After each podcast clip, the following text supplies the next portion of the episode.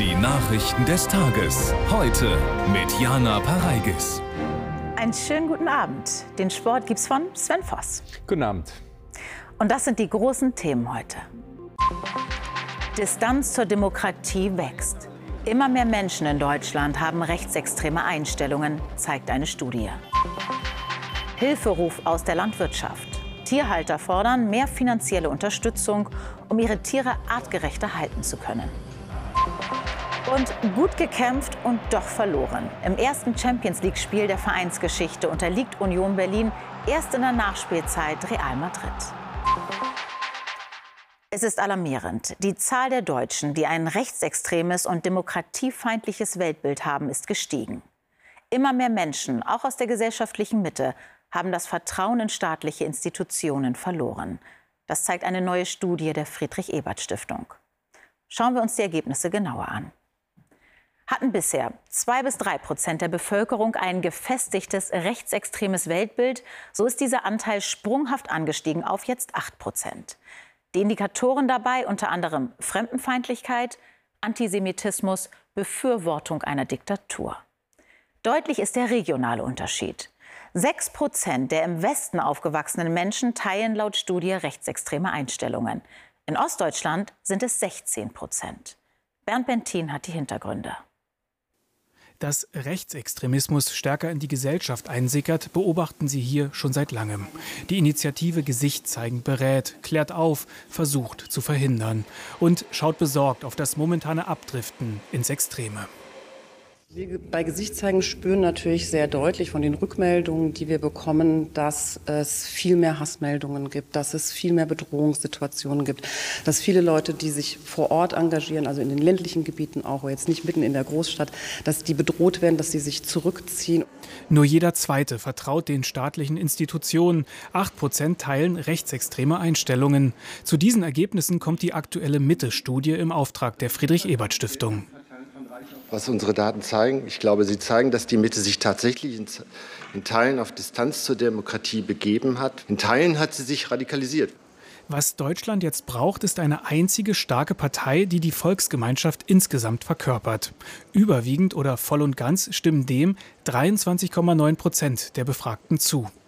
Die Bundesrepublik ist durch die vielen Ausländer in einem gefährlichen Maß überfremdet. Dem stimmen 27,8 Prozent überwiegend oder voll zu. Auch antidemokratische Einstellungen nehmen zu, Ablehnung gegen Parteien und Politik.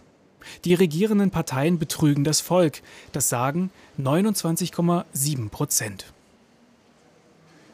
Einige Politiker haben es verdient, wenn die Wut, gegen sie schon einmal in, schon mal in Gewalt umschlägt. Nur als Beispiel dem stimmen 13 Prozent zu. Wir erleben auf kommunaler Ebene, dass leider Gottes die Zahl der Bedrohungen, Beleidigungen bis hin zu tätlichen Übergriffen gegenüber Bürgermeisterinnen und Bürgermeister, aber auch gegen Mitarbeitende in den Verwaltungen in den vergangenen Jahren deutlich zugenommen hat. Und das ist eine besorgniserregende Entwicklung. Insofern bestätigt das die Ergebnisse der Studie. Auch nach den Gründen für diese Zahlen sucht die Studie. Verantwortlich sei die Vielzahl an Krisen, aber auch ein Grundgefühl der Einsamkeit in einer zunehmend zersplitterten Gesellschaft. Vertiefen wir das weiter mit Theo Koll. Theo, wieso lehnen immer mehr Deutsche die Demokratie ab? Ja, es gibt im wahren Wortsinn auch ganz leise Gründe, die bisher wenig beachtet wurden, dass nämlich immer mehr Menschen zu Hause einsam und persönlich verunsichert sind. Und Wer isoliert und ohne gesellschaftliche Bindung ist, der sei, so die Forscher, weniger krisenfest und neige eher zu menschenfeindlichen und antidemokratischen Haltungen. Daneben aber gibt es natürlich auch die vielen augenfälligeren Ursachen. Also die sich auftürmenden Krisen sind für viele Menschen eine soziale und wirtschaftliche Bedrohung. Also Corona-Pandemie, Krieg in der Ukraine, Inflation, bedrohter Wohlstand und massive Zuwanderung. Ein wachsender Teil der gesellschaftlichen Mitte reagiert auf diese Weltlage nervös bis aggressiv und fordert einfache und autoritäre Lösungen. Und die haben dann mit Demokratie nichts mehr zu tun. Die Forscher sprechen jetzt wörtlich von einem Kipppunkt. Es sei höchste Zeit zu handeln. Vielen Dank für diese Einordnung, Theo Koll. Und den Link zur kompletten Rechtsextremismus-Studie finden Sie bei uns in unserer ZDF Heute App. Dort auch ein Interview mit einer Mitautorin. Polen ist seit Beginn des russischen Angriffskrieges einer der größten Unterstützer der Ukraine. Zuletzt ist der Ton zwischen den beiden Ländern jedoch rauer geworden.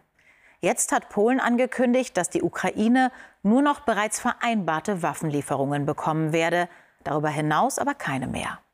Stattdessen will Polen die eigenen Waffenbestände auffüllen. In Polen herrscht derzeit Wahlkampf. Nathalie Steger berichtet. Was der polnische Ministerpräsident davon sich gibt gestern Abend, sorgt international für Aufsehen. Wir liefern keine Waffen mehr an die Ukraine, weil wir uns jetzt selbst mit den modernsten Waffen ausstatten werden.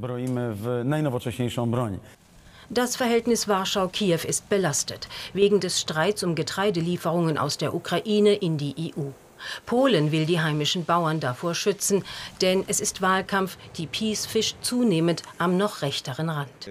Die PiS konkurriert gerade mit der Partei Konfederacja um skeptischere Wähler, die negativ gegenüber der Ukraine eingestellt sind. Die Opposition empört über die Waffendebatte. Der Ukraine politische Messer in den Rücken zu stechen, während sie Schlachten an der Front austrägt, ist ein moralischer und geopolitischer Skandal. Nur weil es sich für die Peace wahlkampftechnisch auszahlen soll. Die Opposition wittert ihre Chance. Laut Umfragen reicht es für die Peace bei den Wahlen am 15. Oktober nicht mehr für die absolute Mehrheit. In Warschau gilt es als offenes Geheimnis, dass Polen, das sehr viele Waffen an die Ukraine geliefert hat, nun die, die es noch hat, für die eigene Verteidigung braucht. Morawiecki im Wahlkampf und er nimmt in Kauf, was seine Worte international auslösen. Das Kalkül der Nationalkonservativen Polen First und sei es auch auf Kosten des Verhältnisses zu Kiew. Das ukrainische Militär meldet heute Angriffe auf die von Russland annektierte Halbinsel Krim. Dabei soll der russische Luftwaffenstützpunkt Saki beschädigt worden sein. In der Ukraine gab es auch wieder mehrere russische Raketenangriffe, unter anderem auf die Hauptstadt Kiew. Dabei soll es insgesamt zwei Tote und mindestens 18 Verletzte gegeben haben. Auch Teile der Wasser- und Stromversorgung waren vorübergehend unterbrochen. Seit mehr als eineinhalb Jahren herrscht dort inzwischen Krieg. Und besonders trifft er die Kinder in dem Land. Wir schauen heute am Weltfriedenstag der Vereinten Nationen auf eine Kindheit im Krieg. Alisa Jung hat dafür in Kiew mit ukrainischen Schülerinnen und Schülern gesprochen. Vier Kinder der 3b dieser Schule in Kiew fehlen heute im Unterricht. Die Eltern haben sie zu Hause gelassen, denn die Nacht war kurz. Die Hauptstadt wurde erneut Ziel eines Luftangriffs. Mama hat uns geweckt und uns einen Schlafplatz im Bad aufgebaut. Und als wir dann im Bad waren, flogen die Raketen über unser Haus. Angriffe auf das ganze Land am Tag des internationalen Friedens. Daria aus der 7b fällt es schwer, die Erlebnisse zu verarbeiten. Ich kann mich nicht mehr an Frieden erinnern. Das Gute wird aus dem Kopf verdrängt. Man erinnert sich eher an das Schlechte. Zlata schläft fast jede zweite Nacht im Bad, das ein sicherer Ort ohne Fenster ist. Und Kira muss bei Luftalarm nachts in einem städtischen Bunkerschutz suchen. Es ist für uns nicht etwas Abstraktes, ein Krieg irgendwo auf der Welt. Wir erleben das 24 Stunden, sieben Tage die Woche. Doch trotzdem möchte Lehrerin Olena Levchenko, dass heute Platz für Zukunftsträume ist. Frieden ist Freiheit, Glück und ein friedlicher Himmel. Wenn kein Krieg ist und keine Soldaten sterben. Wenn die Kinder lachen können. Wir brauchen einen friedlichen Himmel. Dazu tanzen sie heute. Für Frieden in der Ukraine. Einen Tag nach dem Ende der Kämpfe in der Kaukasusregion Bergkarabach strebt Aserbaidschan nach der vollständigen Kontrolle über das Gebiet. Vertreter Aserbaidschans trafen sich zu Gesprächen mit den militärisch unterlegenen Armeniern in Bergkarabach über die Zukunft der Region. Gestern hatten sich beide Seiten auf eine Waffenruhe geeinigt. Inzwischen laufen auch Evakuierungsmaßnahmen. Tausende Zivilistinnen und Zivilisten seien in Sicherheit gebracht worden, hieß es. Bergkarabach gehört völkerrechtlich zu Aserbaidschan, wird aber mehrheitlich von Armeniern bewohnt. Bundespräsident Steinmeier und Italiens Präsident Mattarella haben Libyen nach der Flutkatastrophe weitere Unterstützung zugesichert. Auf Sizilien appellierten beide an die libyschen Konfliktparteien, den Friedensprozess voranzutreiben. Die Tragödie könne auch als ein Weckruf dienen. Vor eineinhalb Wochen waren in dem Bürgerkriegsland bei massiven Überschwemmungen tausende Menschen ums Leben gekommen. Immer mehr Flüchtlinge kommen aktuell über das Mittelmeer. Nicht nur das italienische Lampedusa ist davon gerade betroffen, sondern auch die griechischen Inseln. Die Zahl der Menschen, die per Boot dort ankommen, ist derzeit knapp viermal so hoch wie im vergangenen Jahr. Allein im August waren es fast 5600 Flüchtlinge. Die allermeisten landen auf den Inseln nahe der türkischen Küste. Andreas Poste mit dem Beispiel Samos. Die griechische Küstenwache nimmt sie auf vor Samos in der Ostägäis. Nur 1,6 Kilometer sind es von der türkischen Küste bis hierher. Allein in den vergangenen 24 Stunden haben so über 100 Menschen in Booten die Europäische Union erreicht. Mit dem ersten von zehn neuen Aufnahmecamps, finanziert von der EU, sollte auf Samos alles besser werden. Und das ist es auch. Aber, und das ist das große kritische Aber der Menschenrechtsorganisationen, die Camps seien aktuell mit der Anzahl der Migranten überfordert. Die Registrierungen dauern wieder länger. Wir sprechen nicht von Monaten, aber wir sprechen sicherlich von einigen Wochen, in denen Menschen, die Asyl beantragen, sich in einem Zustand der de facto Inhaftierung befinden. Es gebe zu wenig Personal zur Bearbeitung der Asylanträge und zur medizinischen Versorgung. Außerdem würden Neuankömmlinge wegen des Platzmangels auch in der Abschiebehaftanstalt untergebracht, was einer Freiheitsberaubung gleichkomme. Die Belastungsgrenze sei laut griechischem Migrationsministerium erreicht.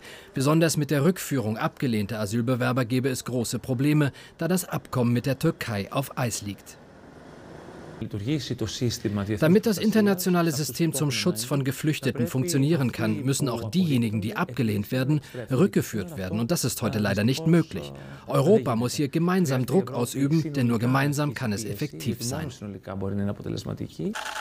Wichtiges Signal der Annäherung mit der Türkei am Rande der UN-Generalversammlung. Griechenlands Ministerpräsident Mitsotakis und der türkische Präsident Erdogan seien übereingekommen, sich gemeinsam mit der Migrationsfrage zu befassen. Weitere Gespräche sind vereinbart. Zurück nach Deutschland. Diese Kühe hier haben Platz und Auslauf.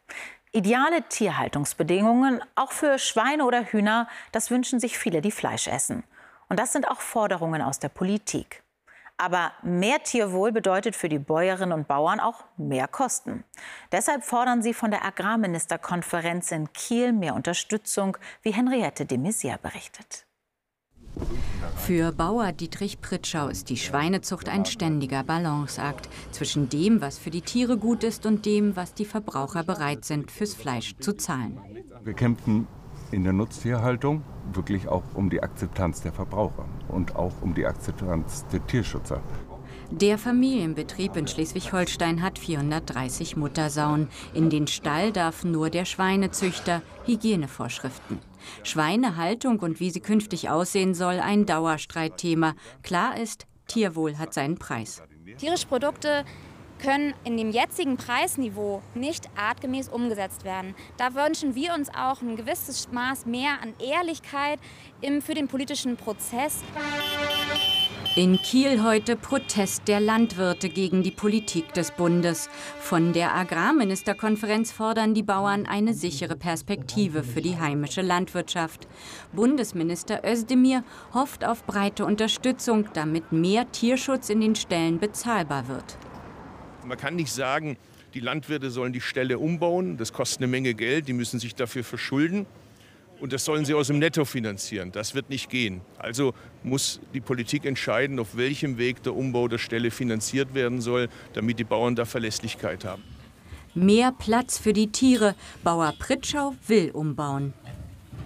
Uns fehlt im Augenblick der Mut, diesen Schritt zu machen. Einmal ist das wirklich ein großes Invest, ca. 2 Millionen. Und auf der anderen Seite befürchten wir, dass sich die Bedingungen in dieser Bauzeit noch wieder ändern könnten. Er hofft auf eine Einigung auf der Agrarministerkonferenz, damit er Planungssicherheit hat. Erfolg in der Schule hängt immer noch sehr vom Elternhaus ab. Daher sollen Schulen mit vielen sozial benachteiligten Schülerinnen und Schülern künftig mit 2 Milliarden Euro pro Jahr unterstützt werden. Bund und Länder haben sich dazu auf erste Eckpunkte verständigt, so das Bundesbildungsministerium. 4000 Schulen mit rund einer Million Schülern sollen vom Startchancenprogramm profitieren. Acht Monate. So lang soll eine Klimademonstrantin in Haft ohne Bewährung. So das Urteil eines Berliner Amtsgerichts. Laut der letzten Generation sei es die härteste Strafe gegen ein Mitglied der Gruppe. Die 41-Jährige hatte dreimal die Straße blockiert und im Prozess angekündigt, weiter protestieren zu wollen. Das Urteil ist noch nicht rechtskräftig. Ein klares Zeichen setzen, die Liebe segnen, egal wer wen liebt.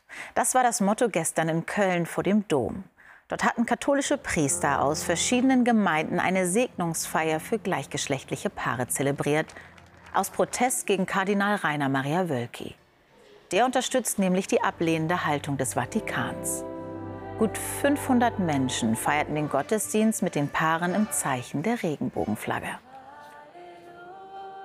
Und jetzt kommen wir zum Sport. Der erste Spieltag in der Champions League ist vorbei und jupp, es gab Licht und Schatten bei den deutschen Clubs. Sven. Ja, und vor allem für Union Berlin war es ein ganz besonderer Abend. Debüt in der Champions League, ausgerechnet beim Rekordsieger Real Madrid. Die Eisernen machten ein großes Spiel, hielten lange das 0 zu 0 und mussten doch eine späte Niederlage hinnehmen. 93 Minuten und 20 Sekunden hält Union Berlin in den dunklen Trikots mit Glück das 0 zu 0. Dann kommt der Pechmoment und Jude Bellingham macht den Siegtreffer für Real Madrid. Wenn du so ein Tor bekommst nach so einem Aufwand, den du betreibst, dann äh, ist es einfach nur mega enttäuschend, weil ich glaube, den historischen Tag für, für Union, den hätten wir uns unfassbar gerne mit dem Unentschieden versüßt. Sie hätten sicherlich äh, sehr gerne den Punkt mitgenommen, ähm, aber ich glaube, dass wir am Ende das Spiel dann schon verdient gewonnen haben.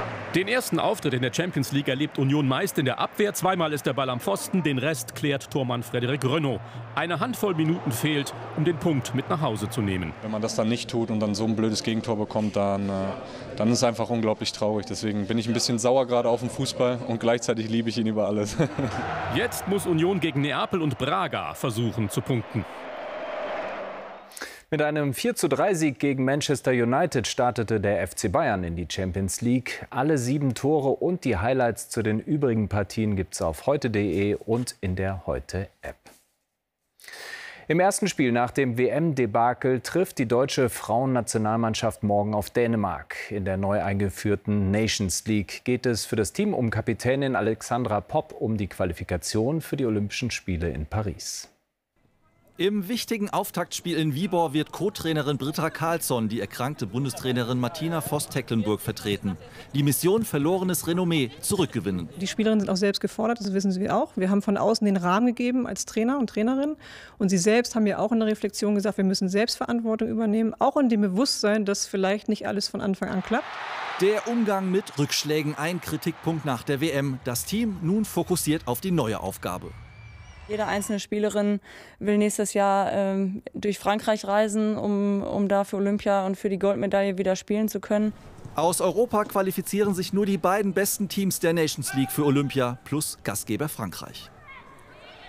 Und das war's vom Sport, Jana. Dankeschön, Sven. Gerne. In den nächsten Stunden wird es Gewitter geben. Das Wetter für morgen erfahren Sie gleich von Östin Terli. Dunja Hayali begrüßt Sie um 21.45 Uhr zum Heute-Journal. Machen Sie es gut.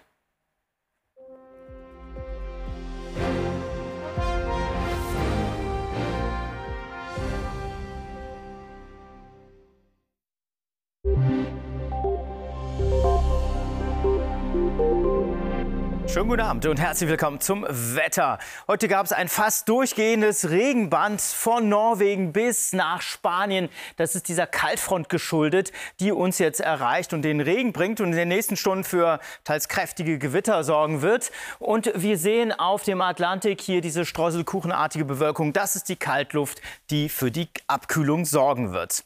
In der Nacht bzw. in den nächsten Stunden hier Schauer und Gewitter, die allmählich ostwärts ziehen. Und Sie sehen das zieht dann größtenteils im Tagesverlauf dann ab. Im Süden regnet es dafür länger. Von Westen her kommen neue Schauer und Gewitter rein.